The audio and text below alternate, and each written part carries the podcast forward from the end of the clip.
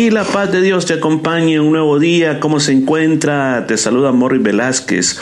Aquí estamos listos para comer este pan tan sabroso que es el pan que alimenta nuestra alma. Yo quiero decirte, si todos los días te alimentas de este pan, tu espíritu tu alma se fortalecerá de una manera más grande y estará saludable, porque este pan no es como el otro pan. El pan físico sacia nuestra hambre, pero bueno, nos lleva a engordar y problemas físicos después de salud.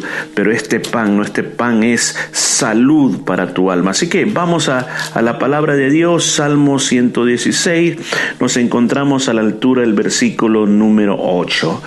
Dice la palabra de Dios, pues tú has librado mi alma de la muerte, mis ojos de lágrimas y mis pies de resbalar. Andaré delante Jehová en la tierra de los vivientes. El salmista sigue dando gracias a Dios por esa protección que el Señor le ha dado. Dice, libraste mi alma de la muerte. Cuántas veces estuve en peligro de muerte y el Señor me rescató. Estimado oyente, nuestra vida en esta tierra es un caminar donde a diario enfrentamos el peligro de la muerte. Lo que pasa es que no nos damos cuenta. Algunas veces sí nos dimos cuenta de cuántas ocasiones el Señor no permitió que muriéramos. Quizás estuvimos en accidente tremendo, pero no morimos, enfermedades graves, pero no morimos, estuvimos en medio de la guerra, pero no morimos. Pero hubieron ocasiones, escucha esto, hubieron ocasiones en que tú decidiste, bueno, por este camino siempre me voy, pero hoy voy a decidir cambiar de camino. Y eso fue una disposición que Dios puso en tu corazón, porque adelante, escucha, adelante quizás te iba a pasar algo muchas decisiones que sí tú tomaste, que también dije, dije unas estás consciente de ellas y otras no estás consciente, como Dios puso a sus ángeles para evitar que malhechores que te estaban esperando para hacer daño ni tan siquiera te vieron pasar. Mire cómo Dios te cuidó, te libró de la muerte hasta este día. Mis ojos de lágrimas y mis pies de resbalar, muchas cosas que venían para hacerte daño, el Señor las alejó antes que llegara. Pero, algunas sí me hicieron llorar así. Es que el Señor permite que ciertas cosas pasen en nosotros para que nosotros podamos ejercitar la fe y la paciencia. Porque recuerda, si todo no fuera bien en la vida, no nos volveríamos fuertes. Como se dice, por ejemplo, de la gran Roma, el imperio romano, mientras era un ejército conquistador, eran muy fuertes militarmente, pero cuando llegó un momento que se conformaron a ya no conquistar más, Muchos de los soldados ya no entrenaron más, el imperio se comenzó a debilitar. ¿Por qué? Porque ya no habían más guerras que pelear. Por eso necesitamos pasar por las pruebas, necesitamos pasar por las angustias. Por eso dice que Él dice, andaré delante de Jehová en la tierra de los vivientes. O sea, eh, le está diciendo, mientras yo vive en esta tierra, yo voy a vivir conectado con Dios. O sea, el salmista está diciendo, ¿para qué yo, para qué lo voy a dejar? Si yo sé que mi experiencia ahora ha sido que mientras yo estoy con el Señor, Él me cuida, Él anda conmigo, no me desampara, no me deja, ¿por qué yo voy a vivir separado de Él? Es lo que dijo nuestro Señor, que separados de Dios nada podemos hacer. Y eso es lo que está diciendo el salmista David aquí. Después dice, creí, por tanto hablé, estando afligido en gran manera. Fíjese que esta porción es dicha por el apóstol Pablo. En el libro de 2 Corintios, en su capítulo 4, el apóstol Pablo menciona este salmo, porque recuerda una cosa, el apóstol Pablo era un judío y como judío los judíos acostumbraban, era una, una costumbre tan grande que el libro de los salmos tendrían que aprendérselo de memoria. Era una, una costumbre muy grande, pues tanto valoraban este libro de que era algo que ellos siempre tenían que tenerlo ahí listo para poder recitarlo en momentos difíciles de la vida. Entonces el apóstol Pablo en una carta que él escribe a la, a la iglesia de los, de los Corintios, él le recuerda las palabras que dice este, este salmo tan precioso en, en el 2 Corintios 4.13, vamos a ver si lo podemos leer, dice, pero teniendo el mismo espíritu de fe, conforme a lo que está escrito, el libro de los Salmos, creí, por lo cual hablé, nosotros también creemos, por lo cual también hablamos. O sea, en esa el apóstol Pablo está hablando de cuando nosotros somos perseguidos, cuando tenemos esa persecución dentro, dentro de nosotros, y él sabe que está seguro que todo le va a ir bien en la vida. Así de que dice de que él tiene fe de que el Señor, aunque a él lo maten, aunque él le quiten la vida, pero él sabe que el Señor lo resucitará y, vamos a estar en el cielo. Entonces dice, pero lo que, lo que yo creo, yo lo hablo. Fíjese, se ha dicho esto. La fe necesita dos elementos para que pueda funcionar. El primer elemento que necesita es el corazón, es el alma. Recuerda que hemos dicho que dentro del alma el corazón tenemos mentes, emociones y voluntad. En la mente es donde actúan nuestros pensamientos, las emociones, nuestras reacciones y la voluntad, nuestras decisiones. Entonces ahí es donde comienza y podemos llamar el asiento de nuestra fe. Esa semillita de fe comienza a, dar vida de, de cómo yo me siento, qué es lo que yo pienso y qué es lo que yo hago. Entonces, el segundo elemento de la fe es las palabras que yo digo. Las palabras que yo digo tienen que estar conectadas con lo que yo creo en mi corazón. Por ejemplo, si yo digo tener fe y, hablo de cosas grandes y que voy a lograr esto, que voy a alcanzar acá, pero no lo creo en mi corazón, simplemente estoy hablando por hablar, así como un lorito habla, que habla, saluda, pero realmente a su profundidad no llega a saber el 100% del significado de lo que está hablando, de lo que está diciendo. Por otra parte, puede haber personas que digan dentro de sí, yo creo, Señor, yo creo, pero nunca hablan, o sea, nunca lo manifiestan con la boca. Entonces, para que la fe se active, como dice este salmo, creí, por tanto hablé. O sea, si la fe está trabajando en ti, si Cristo está trabajando dentro de ti, tú tienes que hablar de Cristo. Si crees que el Señor te puede sanar, lo estás creyendo en tu corazón, comienza a hablar de tu sanidad. Eso es lo que dice este salmo, porque dice estaba afligido en gran manera. O sea, como el apóstol Pablo refería, que en medio de las tribulaciones ellos confiaban que si morían, pues el Señor los iba, los iba a resucitar, los iba a rescatar, iban a tener nuevas oportunidades en su vida. Entonces dije en mi, apresuramiento, todo hombre es mentiroso. O sea, en momentos, en momentos difíciles de la vida, puede ser que alguien te ha, te ha dañado, te ha dicho, prometió algo y no lo cumplió, al final dice, todos son iguales. Pero lo más importante de todo eso, que la palabra de Dios te manda a confiar más en Dios, que en cualquier persona de esta tierra. ¿Qué para Jehová por todos sus beneficios para conmigo? Tomaré la copa de la salvación e invocaré el nombre de Jehová. Ahora pagaré mis botas a Jehová delante de su pueblo. ¿Por qué razón? Porque Él está, recuerde que está levantando una alabanza por toda la obra preciosa que el Señor ha hecho en su vida. ¿Cómo le vamos a poder pagar todos los beneficios que Él ha hecho para con nosotros?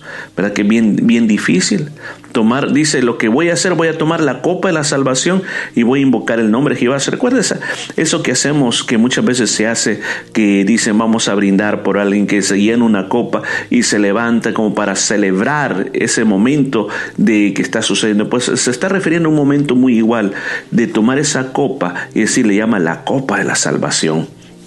La levanto para celebrar, Señor, que tú me has liberado de tantas cosas. Voy a invocar tu nombre. Y ahora yo, Señor, estoy comprometido a pagar mi voto, Señor. Y lo voy a demostrar delante de todo. ¿Y cuáles son los votos?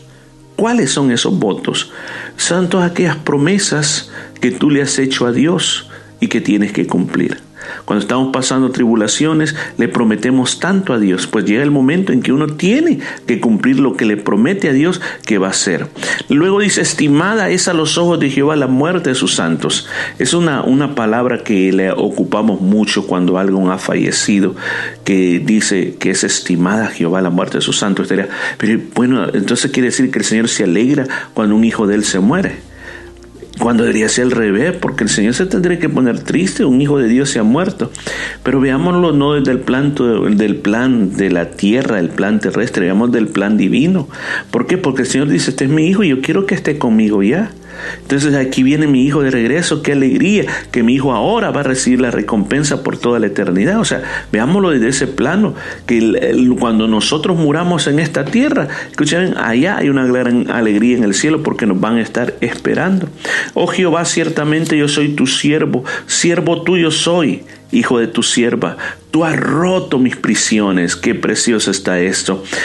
Pues se presenta delante de Dios, dice, soy tu siervo, soy la persona que tú has escogido, pero vengo como siervo, vengo humillado delante de ti.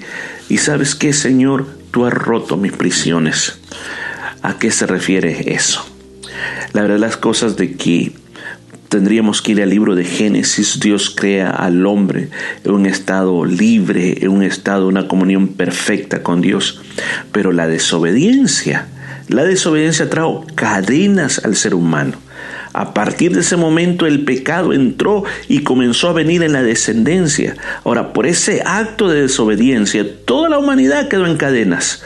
¿A qué grado? ¿A qué grado que el enemigo comenzó a manipular a todos aquellos encadenados y que se rebelaran contra Dios, como Nimrod, uno de los primeros poderosos? Que comenzó a levantar una torre para rebelarse contra Dios. Esas cadenas nos llevan a actos de rebelión. Y por eso es que tantas personas encadenadas hoy en día que no quieren escuchar la palabra, no quieren obedecer los mandamientos de Dios.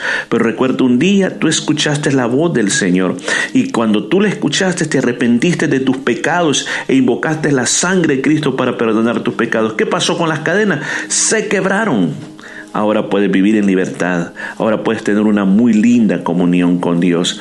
Dice, te ofreceré, versículo 17, te ofreceré sacrificios de alabanza e invocaré el nombre de Jehová. ¿Por qué dice sacrificios de alabanza? Los sacrificios de alabanza, se recuerda, están asociados en esta época, en este momento, animales que se ofrecían en el altar y subía ese, humo hacia Dios. Esos eran los sacrificios de alabanza de ellos de aquella época. Pero ¿cuáles son los sacrificios de alabanza en nuestra época hoy en día. Recuerde, un sacrificio tenía un costo. Un sacrificio no era algo que no te costaba nada. Si tú ibas a traer un sacrificio de una oveja, esa oveja no te la regalaban, la oveja la tenías que comprar. Tenías que pagar un precio por la oveja. O sea, tú no llevas nada al sacrificio, que fuera de gratis, te tenía que costar un precio. Y eso es lo que presentabas delante de Dios. Entonces, cuando hablamos de sacrificios de alabanza es algo que te cuesta. Te cuesta lavar, te cuesta tiempo, no tienes el tiempo, no tienes la motivación, pero sin embargo, e, esos sacrificios cuando haces más allá de lo que normalmente haces. Por ejemplo, alguien dice, voy a estudiar. Bueno, se pone a estudiar y estudia, por ejemplo, imagínese de 4 de la tarde a las 6 de la tarde, cena, se pone a ver televisión y luego se va al día siguiente el examen. ¿Fue eso un sacrificio? ¿Se sacrificó para estudiar? No. ¿Qué sería un sacrificio para estudiar? Que después de haber estudiado dice, le digo no a todo lo demás. Hoy no hay amigos, no hay teléfono, no hay nada. Y si es posible voy a pasar la noche y voy a ir de velado. He pasado la tarde y la noche estudiando, perfeccionando ese tema y con todo el cansancio al día siguiente que no se quiere levantar, le duele la cabeza, se siente mal. Ese sí hizo sacrificio para estudiar. Ahora dice sacrificios de alabanza quiere decir que vas a hacer más allá de lo que confortablemente tú haces. Dice, voy a invocar tu nombre. A Jehová pagaré ahora mis votos delante de todo su pueblo. Lo vuelve a decir, en, los, en los atrios de la casa de Jehová, en medio de ti, oh Jerusalén, aleluya. O sea que habla el salmista, yo voy a ir a la casa de Jehová. Y voy a ir ahí a pagar, voy a ir a mostrar la gratitud que tengo para Dios. Yo me hago esta pregunta. ¿Por qué razón vamos a las iglesias. Quizá la respuesta más correcta que todo diría, bueno, porque vamos a alabar al Señor, vamos a escuchar la palabra de Dios exacta. Sí, bueno, ese es, podemos llamar este el propósito por lo cual vamos a la iglesia. Pero ¿qué es lo que nos motiva dentro del corazón? ¿Cuál es la motivación más grande? Porque llega, puede haber muchas cosas de decir, mire, sabe que los domingos yo trabajo de lunes a sábado, entonces el único día que puedo ver a mi familia es el domingo, así que usted sabe, la familia es primero, así que tengo que pasar tiempo con la familia. Así, o sea, eh, no te digo que no, ¿verdad? No te digo que no, en cierta manera sí, en cierta manera no. Pero imagínate que Dios te dice, yo quiero ser primero en tu vida. Y tú dices, no, pero así no sale. Entonces yo recuerdo, para explicárselo mejor, hace mucho tiempo atrás, alguien me hace esta pregunta. Me dice, pastor, debería yo trabajar los domingos. Tengo la oportunidad de trabajar el domingo. ¿Qué dice? ¿Lo debería aceptar o lo debería de, rechazar? Entonces le dije yo, yo te hago otra pregunta. Te hago otra pregunta. ¿Cómo tú te sientes con respecto en tu relación con el Señor? ¿Bien cercana? 50 o 50, 10%, ¿cómo está esa relación con el Señor? Bueno, me dice, yo creo que anda de un 50% para arriba, me dice por allá. Y le digo, te hice esta pregunta, le digo, porque yo no te puedo responder aceptarlo o dejarlo si primero no te examinas cómo está tu relación con Dios. Porque si tú eres una persona que se relaciona fuertemente con Dios, desde un primer momento no me preguntaría, sino que llegarías a la conclusión, yo no puedo, no puedo dejar de congregarme, no puedo dejar de perder este momento tan importante para estar con mis hermanos, porque Dios ha sido tan bueno para mí que tengo que estar aquí. Pero si yo te digo, si tú tienes una mala relación con Dios, que apenas anda por ahí, yo te digo, no, tienes que dejar el trabajo. Usted dirá, bueno, ¿y qué quiere? Que yo no gane dinero. Entonces depende, ese es el punto principal que tú tienes siempre que ver. ¿Cuál es la motivación para ir a la iglesia? Es dándole gracias a Dios por todos los beneficios que Dios ha hecho y ha hecho con tu vida. Entonces, ¿cómo le agradeces? Le agradeces y yendo a la casa del Señor. Es una forma, estoy visitando la casa del Señor, estoy honrando el lugar de su presencia. Querido pueblo de Dios, Dios ha sido bueno a través de todos los tiempos y lo seguirá siendo con tu vida. Que este día y todos los días de tu vida hay un altar de agradecimiento a Dios por todas las obras benditas que Él hace. Vamos a orar, Padre, damos gracias por el tema de este día. Te pido que pongas en nosotros un fuerte deseo de cada día, Señor, mostrar nuestra fe con lo que creemos en el corazón y con lo que decimos con la boca. Así como también, Señor, de mostrar públicamente la bondad que tú has mostrado para nosotros que no seamos mal agradecidos de simplemente mostrarla en nuestros hogares, sino que también mostrando y yendo a tu casa y glorificando juntamente con tus hijos. Todo lo pedimos en el nombre bendito de Jesús. Amén y amén. Les escuchamos el día de mañana en un salmo totalmente nuevo. Dios te bendiga.